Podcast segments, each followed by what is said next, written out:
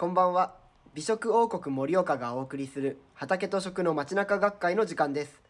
毎月第1週の平日夜に盛岡の食と脳を支える皆さんをゲストにお招きし様々なお話をお聞きしているこちらのイベント。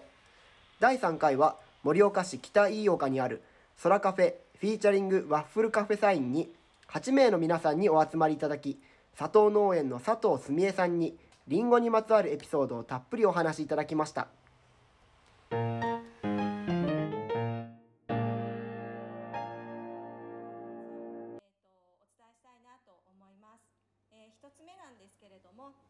えー、とリンゴの1年ということで皆さんのリンゴの商品開発もされてるってことなので大体皆さんリンゴについては大体イメージはできてるかなとは思うのでまた改めてリンゴの1年についてですねお伝えしていきたいと思います。あと佐藤農園がすごく大事にしているオーナー制度になります。これは5年前からスタートしたものになるんですけどもそういったあの特徴もお伝えしていけたらなと思います。で実際農業をやってみて農業っていうのは人と人とがつながるものだなということでそんなりんご栽培を佐藤農園はさせていただいております。そのこともちょっとお伝えしていけたらなと思いますのでよろしくお願いいたします。まず一つ目の美味しいりんごができるまでのこの1年ということで、えーこれは私の3番目の息子がね、小学校、大きなリンゴですね。はいお顔ぐらいなサイズにそうなんです。さあ4年生ぐらいので今も中学校になってるので早く更新しろとは言われるんですけども大好きな一枚なのでまた今日もちょっと,、えー、と使わせていただけたらなと思います。えっと、リンゴっていうのは皆さん食べるっていうのが主だとは思うんですけれども実際畑っていうのを、えーのお伝えしていきたいと思います。まず冬ですね。皆さん聞いたことあるとは思うんですけれども剪定っていうのがあります。これはあの冬の作業になりまして極寒の地に行くような感じですね。あのスケあのスキー場に行くよりも寒い感じです。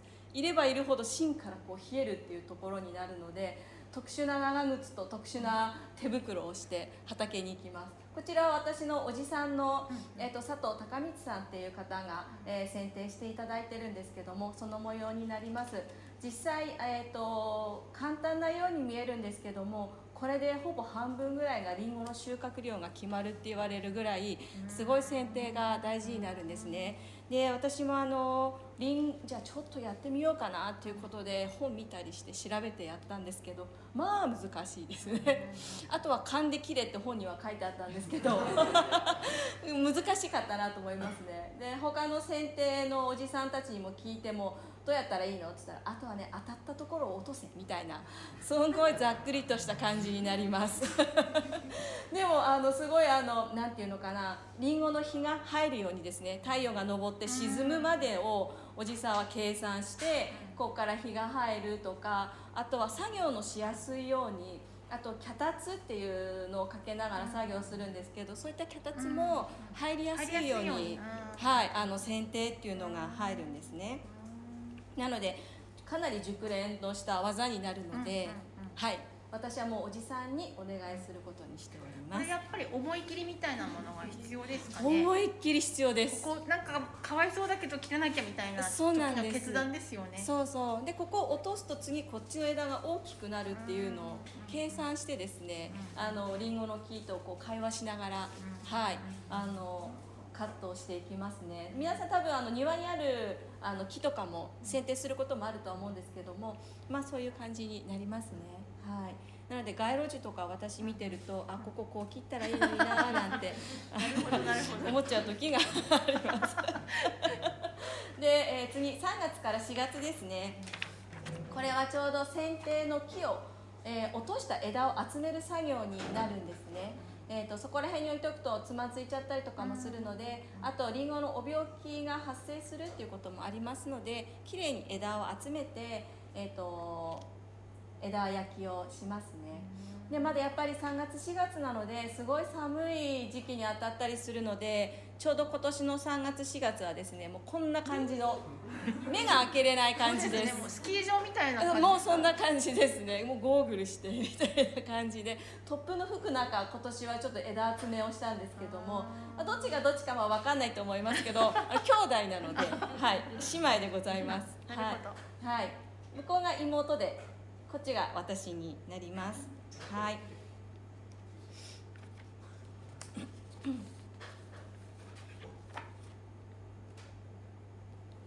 でえっ、とそうですね。その枝集めが終わるとりんごにもえー、とりんご畑に春が来たっていうことで下にはちょうど草が生え始めてきますね。で木の芽が出てくると次は、えー、とこういった綺麗なお花がうんうん。咲きます。白くて、はい。これ花びらの周りはちょっとピンク色みたいな形のはい。はい、お花ですね。そうですね、はい。りんごってあのえっと、バラ科になる属すものになるので、はい。やっぱりちょっとあのお花もすごい綺麗に咲きますね。ううん、これ品種によってやっぱり咲く時期とかが変わったりするんですか？はい。ちょっとやっぱりわりんごも早生と中晩生と晩生ってこう早く咲くのあ取れるのと、えー遅く取れるのがあるのでやっぱりちょっとは違いが出てきますね。はい。でえっ、とそのりんごが終わるとちょうど左側の写真を見ていただきたいんですけど、ちょうどお花が散った後になりますね、はい。えー、とこれはちょうど受粉が終わった後着火して、えー実になるっていうタイミングになります。なので、えー、とさっきのお花の咲いてる時期の天候によって、えー、とリンゴの形だったりとか大きさだったりとかがちょっと違ってくるんですね、なのであの農家さんによっては自分たちであのこうポンポンっていうのを一個一個こう受粉しにしていく。歩く農家さんもいれば、あの鉢鉢で。そうそうそうそう。を畑に放して、えー、と豆小鉢でこう受粉するとこもあります。うちの方はもう自然に任せて天然の受粉になります。なるほど。はい。鉢は使わっていない。使ってないです。漏れなく隣のとこから来る場合もありますけど。カモンっていう。こっちの方が美味しそそうう美味しそうどうぞみみたいな感じですまあ大体あの1種類のりんごだけだと受粉がしないって聞いたことがあるんですね。なのでうちの園地あどこの園地もなんですけど大体何種類か植えてますね。うちは富士とオーリオを植えることによって自然の受粉になるっていう、はい、方法を取らせていただいてます。なのでやっぱり花咲いてる時に天気が良かったりするとすごい嬉しいですね。ああ受粉してるなとか今年の着火はどうかなみたいな感じで。ちょうどゴールデンウィークがあのその時期に当たりますので今年のゴールデンウィークはすごく暖かかったのではいあの佐藤さん着火の着はつくってあつくです。かっていうのはお花の方ですか？え実の方。実の方の果実果実の果ですね。を着火っていうんですね。多分はい。なるほどなるほど。ちょっとなんか音声入ってるみたいなので、はい。多分です。多分です。はい。多分はカットします。多多分多分カットしますはい、はい、で、えー、と実際さっきの一つのお花からですね5個か6個の、えー、とお花が咲くんですね、で次の、えー、と右側のお写真なんですけどこんなに実になります、なっているこれはい。大体大きさどれくらいの時なんですかこねれは大体それ一番大きいので、はい。えー、と大体皆さん親指と人差し指をこう合わせていただきたいんですけど、このくらいぐらいになってますね。はい、はい OK のマークの OK のマークはいの大きさですね、うん。ちょっとそれもちっちゃいかなぐらいなんですけども、えっと中心にあるのが、えっと中心花っていううん。中心の実って書くんですけどもそれを基本残します、でもこれあの富士になるので富士の場合は即花って言ってあの隣って書く意味なんですけど、即花がいい場合もあるので、はい、その時は即花を残します、うん、もうこの時点で大体りんごが曲がってるよとか、大きくなるりんごだよとかっていうのが分かるんですね、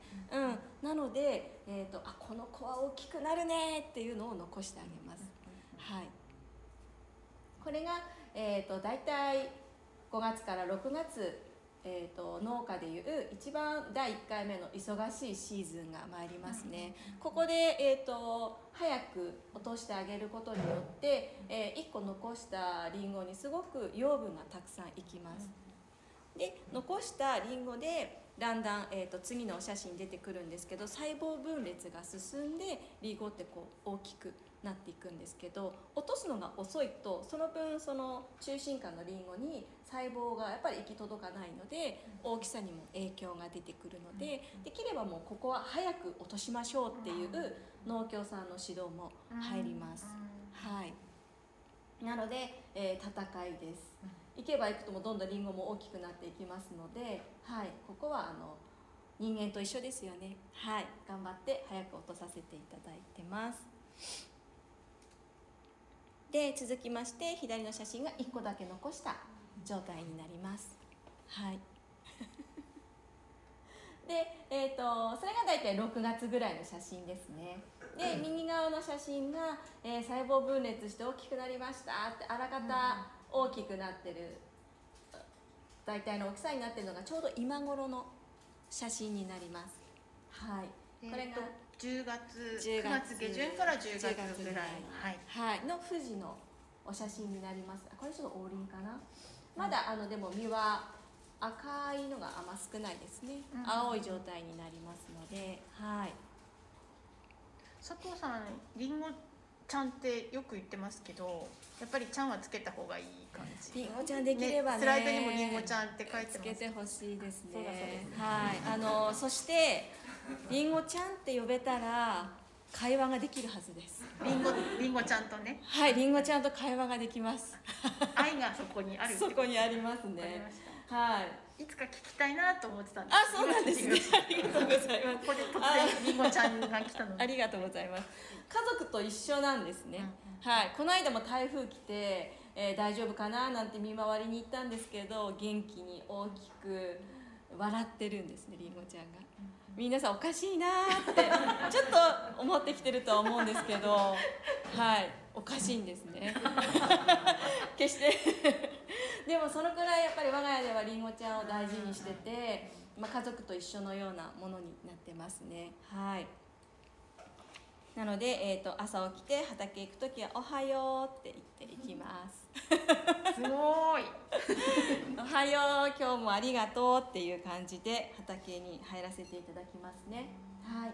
で、えー、と補足になるんですけど摘果を早く進めることによって来年の実の数にもすごい影響してきますので、うん、翌年のりんごにも影響しないように早く農家の方では、えー、と摘果を進めておりますこれはまたたまにはこういうこともですねあるんですみちね。みちに。そうなんですよ。見逃こしれは盛岡弁ってとみちみちに終わってしそうまったそうみちみちにおがってですねあの見逃しになります。摘果しないとこういう状態になるんですよ。で一つのりんごにこうたくさんブラブラなってる状態で。なんかぶどうぐらいな感じのみそうそうですね。はい。ちみち具合ですうん。ね、、試しにみちみちを育ててみたんですよ。ははは。これ去年の写真なんですけど。なるほなるほえーま大丈夫だろうと、うんうん。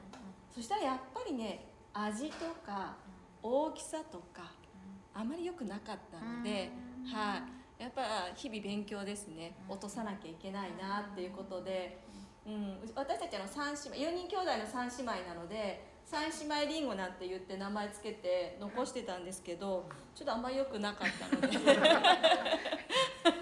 ちょっと三姉妹りんごはちょっとおすすめしません。はい、もしかして加工にはいいかもしれないです。うんうんうんはい、皆んさんあのもうね6次産業の方で商品っていうのであれば、ぜひあのこういうのもおすすめしておりますので、はい。で次ですね、羽取作業。ちょうど10月今月ですね、今月がえっ、ともう真っ只中になるんですけれどもりんごに、えー、ともう随分養分がいったのである程度葉っぱを取ってあげます、うんうんそしてりんごにこうペタッとついてる葉っぱがあるのでそれを一つ一つ全部取る作業に今度は入るんですね。でまんべんなく赤くこうりんごを着色させるために、えっと葉取り作業を急ピッチで行います、でこの時期にはだいたいあの中盤生とか早生のりんごの収穫もあり、えー晩成遅く取れるりんごの葉っぱ取りもあり、でその途中にこう突っ張りとか枝釣りっていう作業もあったり草刈り作業があったりっていうことで結構農家の、えーシーズンでは忙しい時期に第2弾入ります。まさにじゃあ今から1ヶ月勝負みたいなそうですね。感じ入りますね。今日10月の1日。はい、はい。10これ月から。うん。からまた農家は忙しくなりますのでぜひあのお時間許す方ありましたらねあのボランティアとか お手伝いしたいなっていう方いらっしゃいましたらぜひお待ちしてますので、まあ、難しい作業でもなく腰痛める作業でもないですので、はい、あ農家さんが人手足りないななんていうとこあったらぜひあのお手伝いに来ていただけたらすごく嬉しいですね。はいあとこの時期ちょっと前になると徒長枝っていうのもあってうちの方はあのそうですねりんごでも大きい、えー、と丸葉っていう木とワイカっていう木がありまして今主流になってるのがワイカっていうそんなに大きくならない木になるんですけど徒長枝っていういらない枝がたくさんなるのでそういったのもこう取ったりする作業がありますね。で、えー、と11月になると,、えー、と分かりますかね？左の右の写真がちょっとこう青白いところがあるんですけども。リンゴのが部分的にまだ青いところもある。はい、あるんですね、はい。葉っぱは取ってこっちは日当たるんですけど反対側がまだ青白かったりするので玉回しっていう作業もします。くるっと向きを変えてあげて今度は反対側を日を当てるっていう、うん、作業これにリンゴってポクンとは取れないってはい。回せるから回せるんですよね、さすが北田さん、北田さん。ってことですか？はい、落ちる時もあるんですよ。あ本当ですか、はい、お山回してるうちにボトって落ちたりとかはまあ結構ありますね。なのでさっきのあの間引きうん。作業の時にそういうところにはつけないように、はい、間引いていくんですね。大体皆さんりんごってこういうふうにぶら下がってますよねそれも間引きでちゃんとこうなるようにするんですよ。逆さみっていうお尻が上向いてるりんごとかも実はあるんですけどうんそれってあの傷の原因にもなるしそうですよね、はい。あとは台風とか来た時とかに落ちちゃったりするんでそれはもう間引きの時点でいくらいいりんごでも落としますね。でみんなこういう状態に。吊り下がった状態のはいリンゴにしてそうですね。うん。はい。なんでそういうのもちょっと考えながらはい。していくんですけど落ちることもありますね。はい。でえっ、とそれがえっ、と10月の作業になります。で左側の写真が、えー、とキラキラ、えーシートが敷くんですけどもこれはシルバーっていうシートになりましてだいたいこっち側の農家さんは、えーシルバーっていうのを敷きます。うんうんあっちの山側の方はシルバーはあまり敷かないですね。日が当たるので。うん。うん。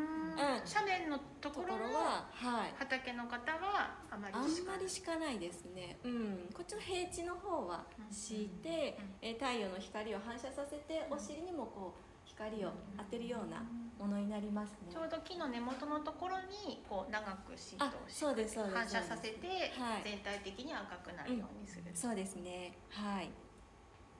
これ結構あの肉体労働になるんでこれやると大体痩せますねはい。あダイエットしたい方ぜひ。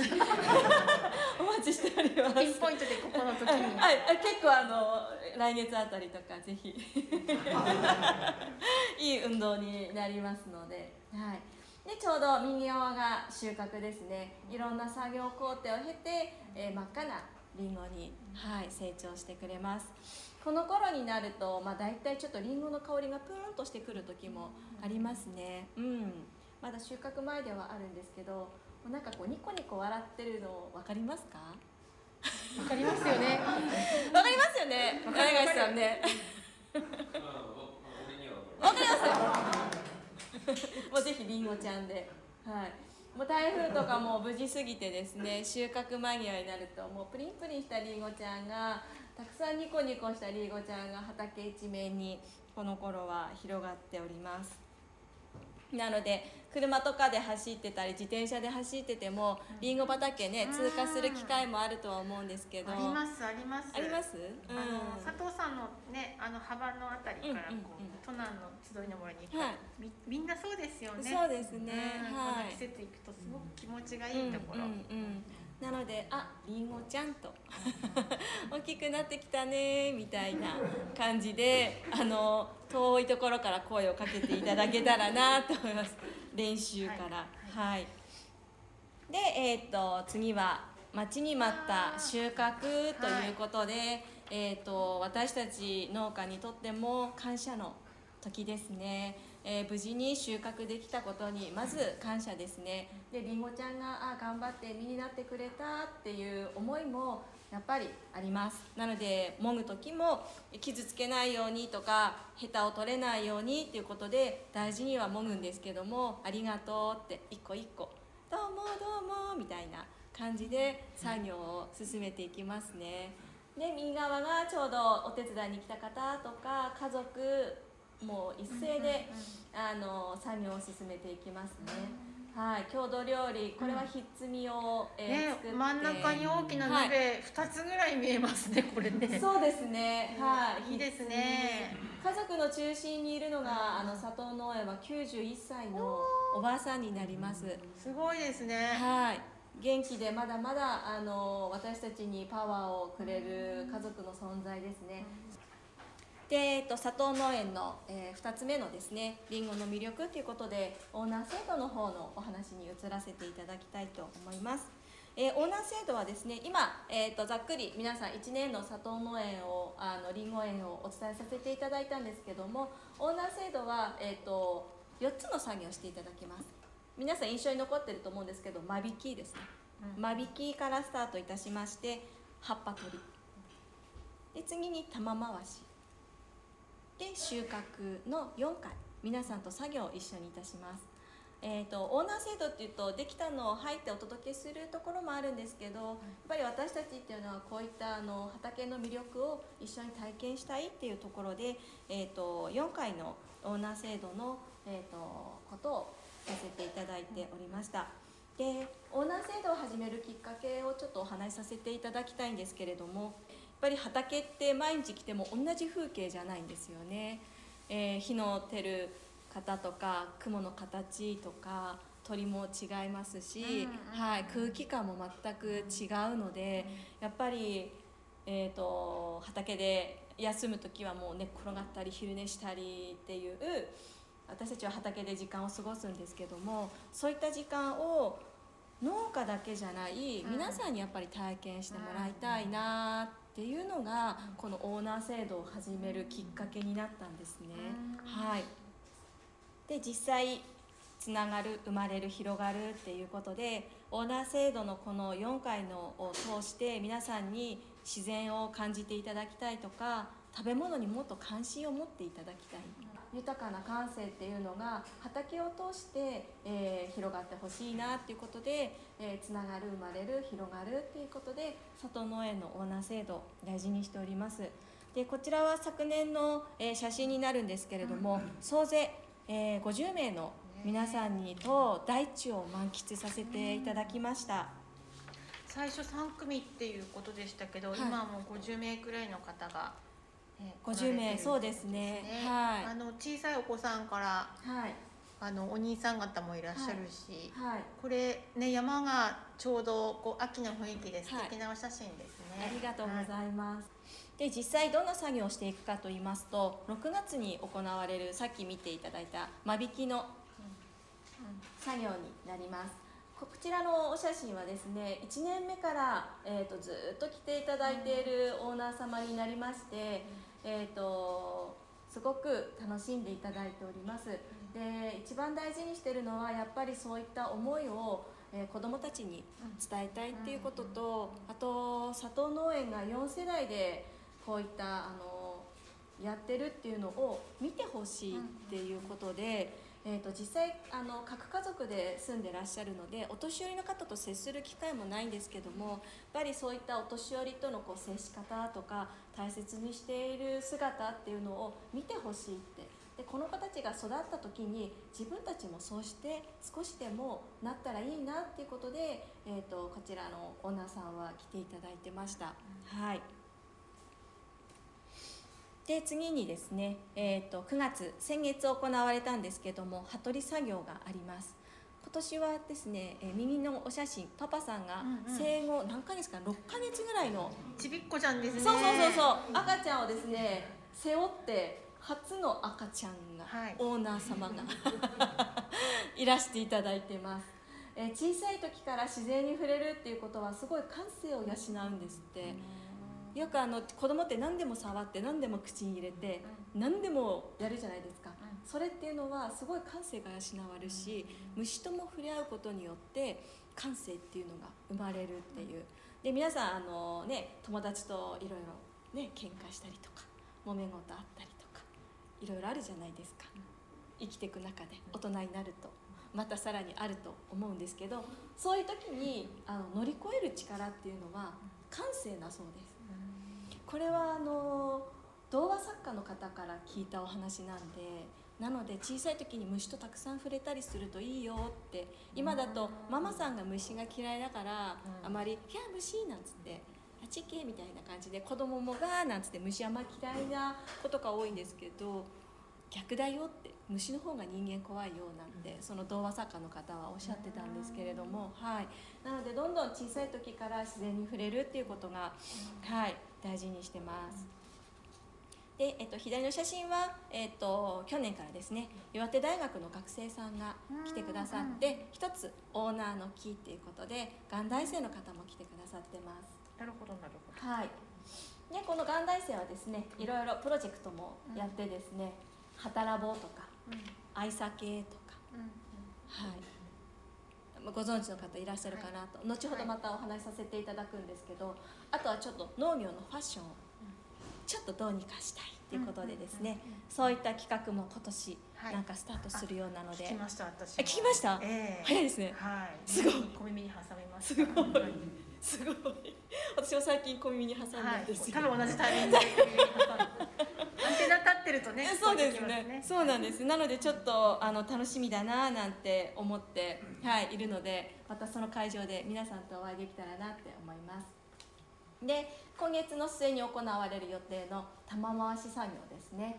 反対側にも光を当てましょうということで、えーこちらは4人で来ていただいているオーナーさんになるんですけれども、えー、とこれ脚立ありますよね。うんうん脚立は僕が使うということで。すごいですはい、ね、3歳の男の子が。なんかジャングルジムみたいなそう感じそうそうそうそう高い作業はう、ん。えー彼の仕事になってるようで。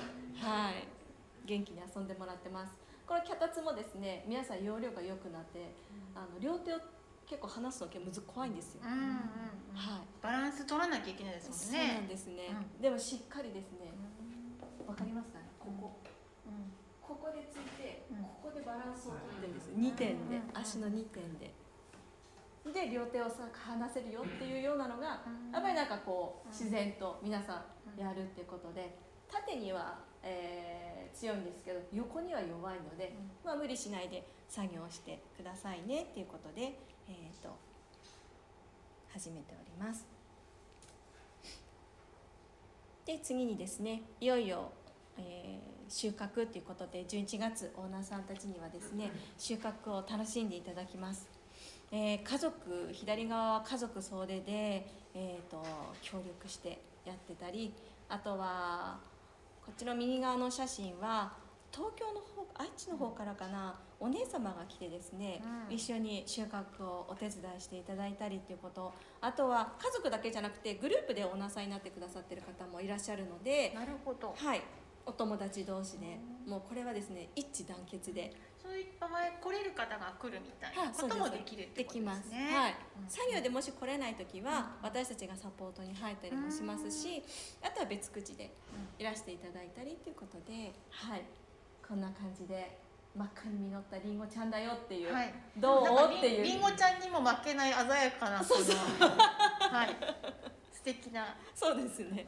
お姉様方ね。お姉様方はいがはい、頑張ってます。でぜひ畑に来たらもうやってほしいのがですねこちら。美味しそう。はい。丸かじり。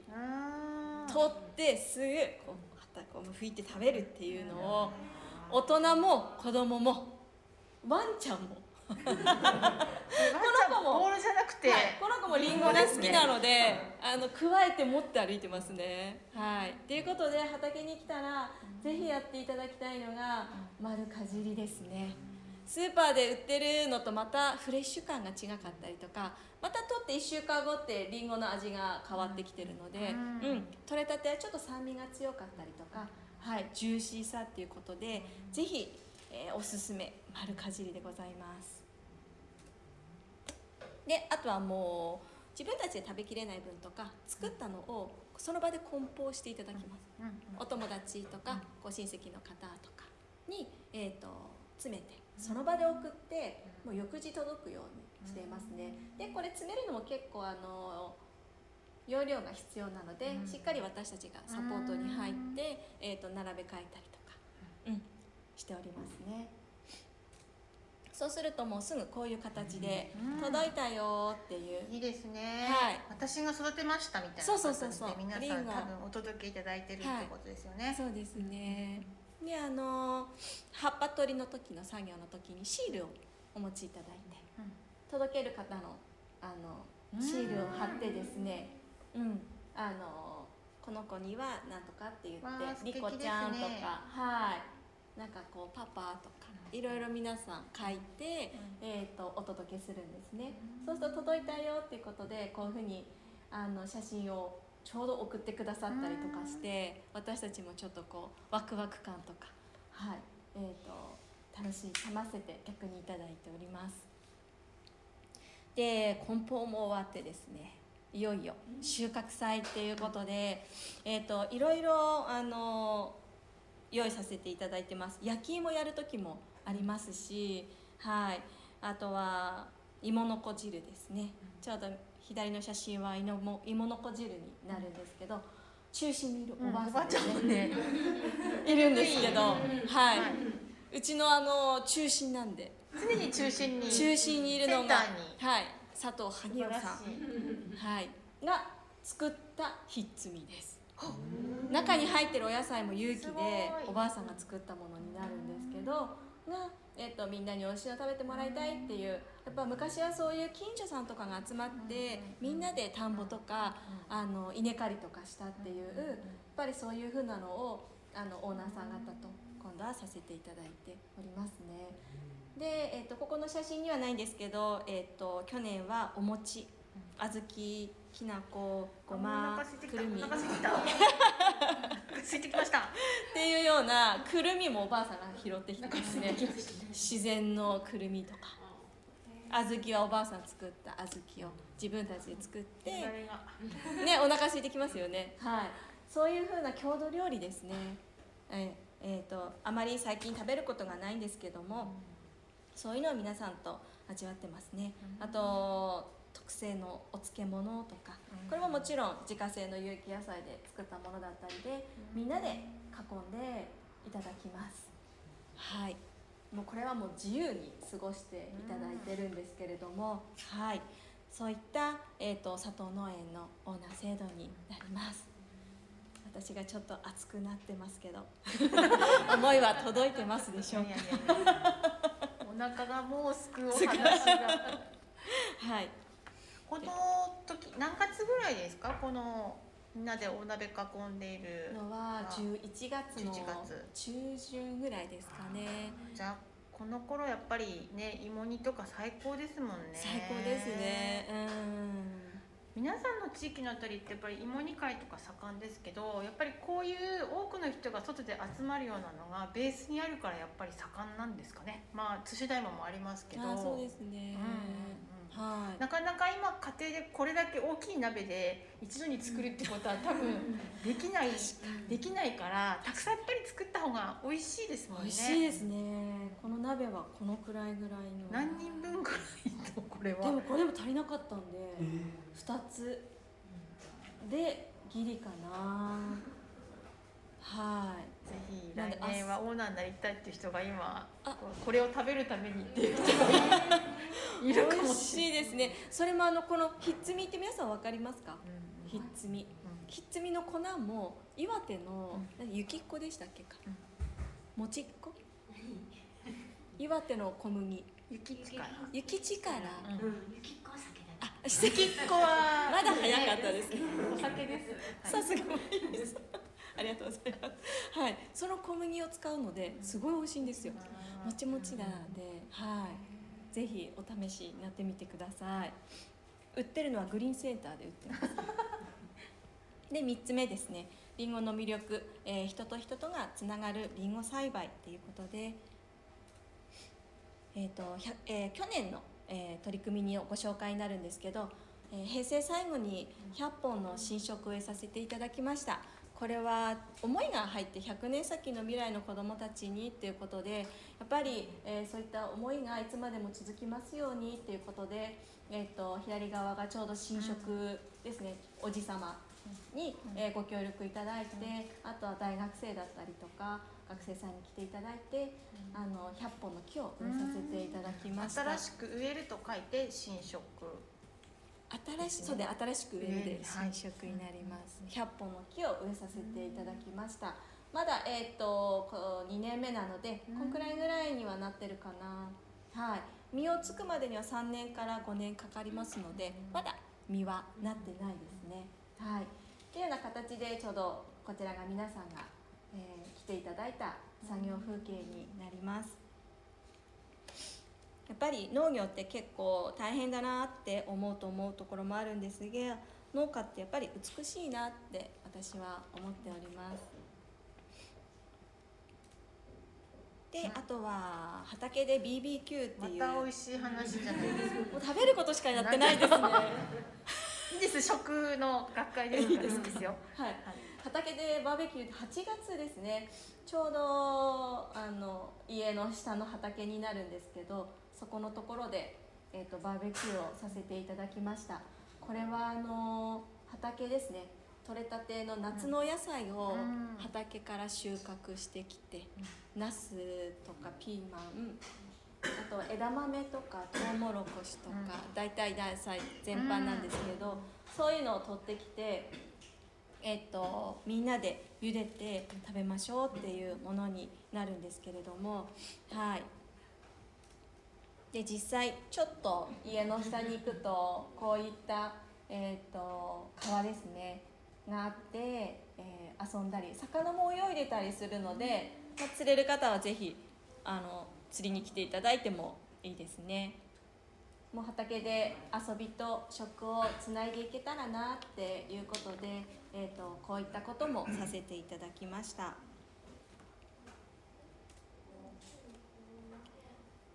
えー実際取ったお野菜がこちらになるんですけれども、まあ、長靴とか軍手とかで、えー取れたてのパリパリのお野菜ですねをみんなで収穫して、えー、といただきました。いやこれ鮮やかなねナスとはいトマトとかすごいですねそうですね。これももりもりですね92歳の91歳のおばあさんが作ってくれてですね。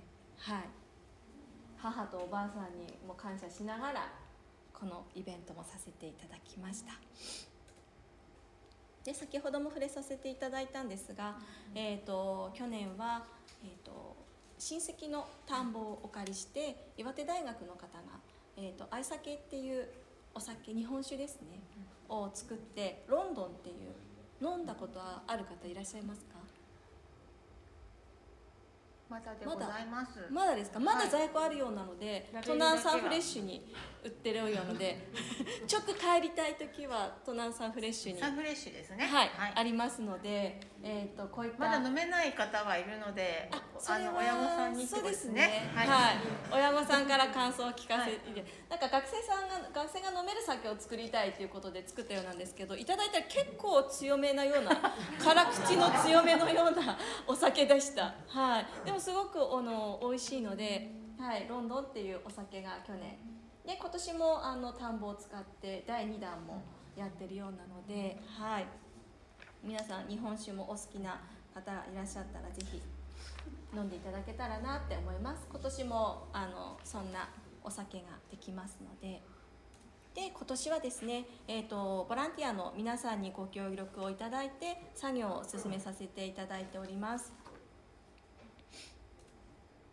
であとはですね今年ちょっとあの福祉の皆さんにあのご協力いただいて、はい。コラボ商品ですね。皆さんのお手元に、ね、今はい。いただいてます、この噛んで美味しいリンゴチップはいそうです、はい。噛めば噛むほど味が出るっていうリンゴチップなんですけども、はい、あのリンゴチップとしてはそんなに珍しい商品ではないんですけども、えー、と佐藤農園の方でもあの社会に貢献していけたらなっていうことでご縁をいただいたので、はい、ぜひよろしくお願いし今日これはます佐藤さんから皆さんへのプレゼントということで、はい、ぜひ食べてみてください、はい。そのままで食べても美味しいですし、うんはい。あと朝ヨーグルトとかに入れてもいいですね。うんいいと思います、はい、美容にもすごくいいダイエットにもすごくいいですので、はい、すみません。あの私そういうの大好きなもう一はい。ものなので、はい、なのでぜひ召し上がっていただけたらなって思います。ありがとうございます。はい。で、ちょっと急遽あの今日遅くなったのはですね、あのこれをパワーポイントに入れたくて 一生懸命やって、あのギリギリだったんですけど、今現在のえっ、とリンゴ畑の風景です。うんうんはい。外は寒いんですけど、学生さんキャンプをしています。今ですか？今です。今です。はい。Now はい、Now です。私もこれ終わった後行きます。バーベキューするんですけれども、ぜひあの興味ある方はいや今日結構寒い感じですね あ寒いですね。はい。はい。ぜひあのこと言ってられないってことですねはいはい、テント持って、あの寝袋持ってぜひ畑集合っていう方はぜひウェルカムです。明日の朝芋の子汁作ろうかなと思ってましたので。朝だ ぜひいらしてください。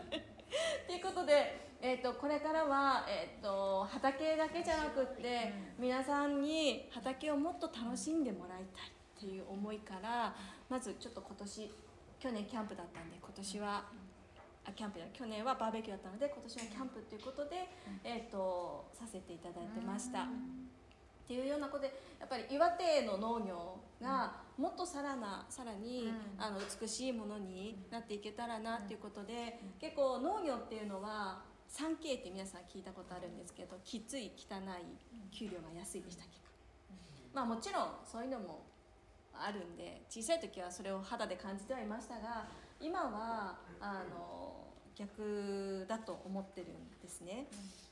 感動感謝感激っていうことで畑ではそういうふうな心のなんかものができる 3K にしていきたいなっていうことで、えー、とキャンプも今日は、えーしております。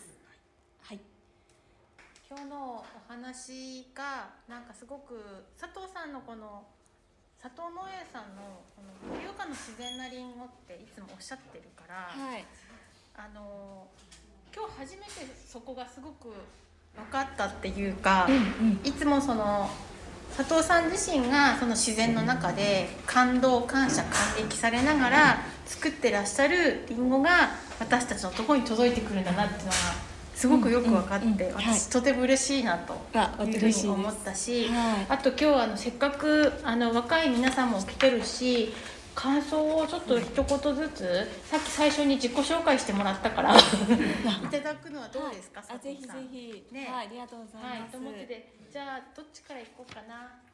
反対側からしていいですか？はい。じゃああのはい。はるかさん。はい。どうぞお願いします。お願いします。と、まあ最初も私は私も最初はあの農家のイメージが産休と一緒だったんですけど、うんまあ、話を聞いてみてあの感動感激感謝のなんか気持ちが分かるなって思ったしお嬉しい。あとオーナー制度の話を聞いて私も参加してみたいなって思いましたおお。赤いオーナーが出てきたあら可愛いオーナーさん。お願いしますお願いします。と農業はていうことが分かったし、えっと、小学校と中学校の時にちょっとだけリンゴのそういう作業をしたことがあるんですけどその時は一日ですごい疲れた、うんうん、それは毎日やっててそうですよね寒い日とかもやっててすごいなって思ったので、これからはもっと大切に感謝して食べたいと思います。嬉しい、ありがとうございます。ありがとうございます。した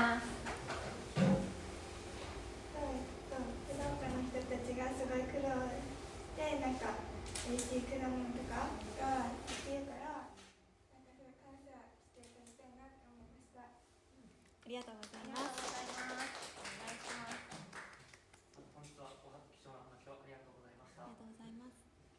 私たちの学校では商品開発やイベントの企画などを行っております今回のお話を聞き実際に販売する商品などをができるまで、えーなかなか大変なご苦労等があるんだなと思いました。そうした方々への感謝の気持ちを忘れずこれからも活動を行っていきたいと思います。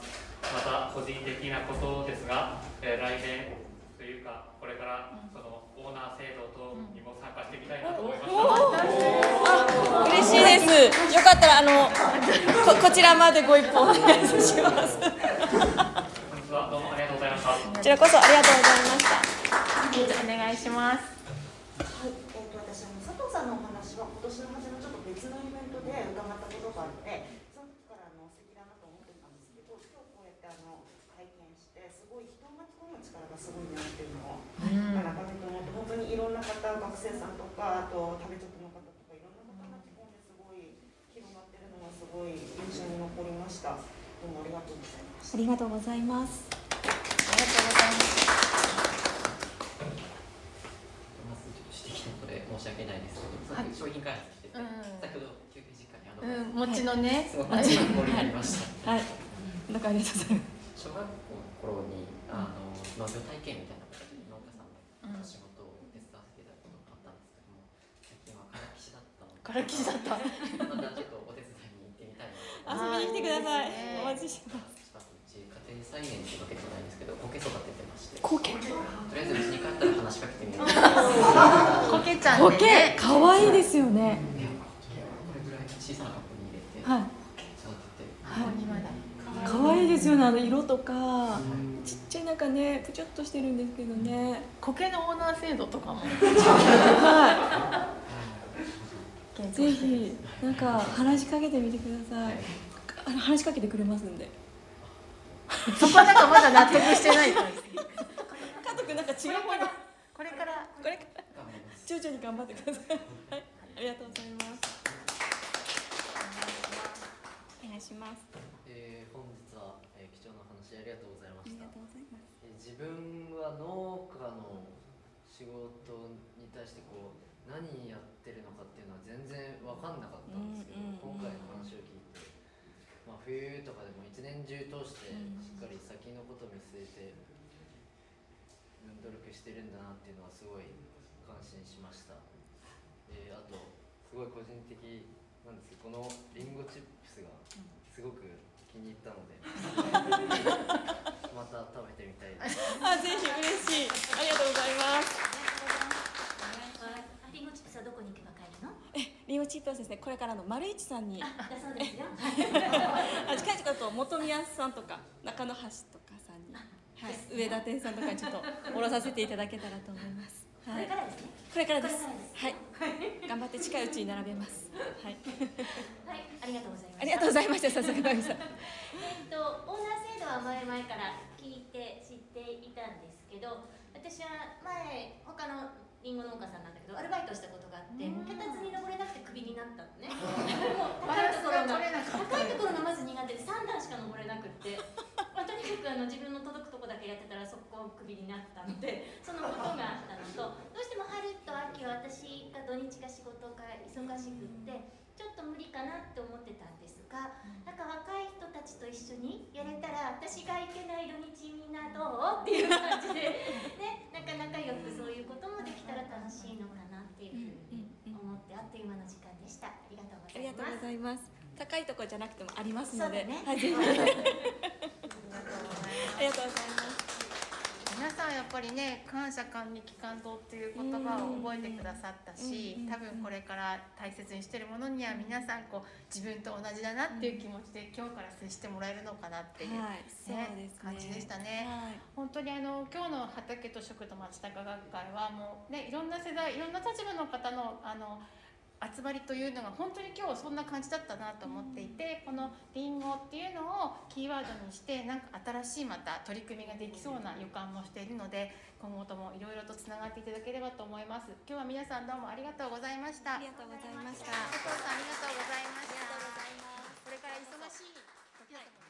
頑張佐藤農園の佐藤澄江さんのお話いかがでしたでしょうか？このイベントの様子は美食王国盛岡公式ウェブサイトに加えポッドキャストでも配信しています。Spotify などお好みのメディアでぜひお聞きくださいね。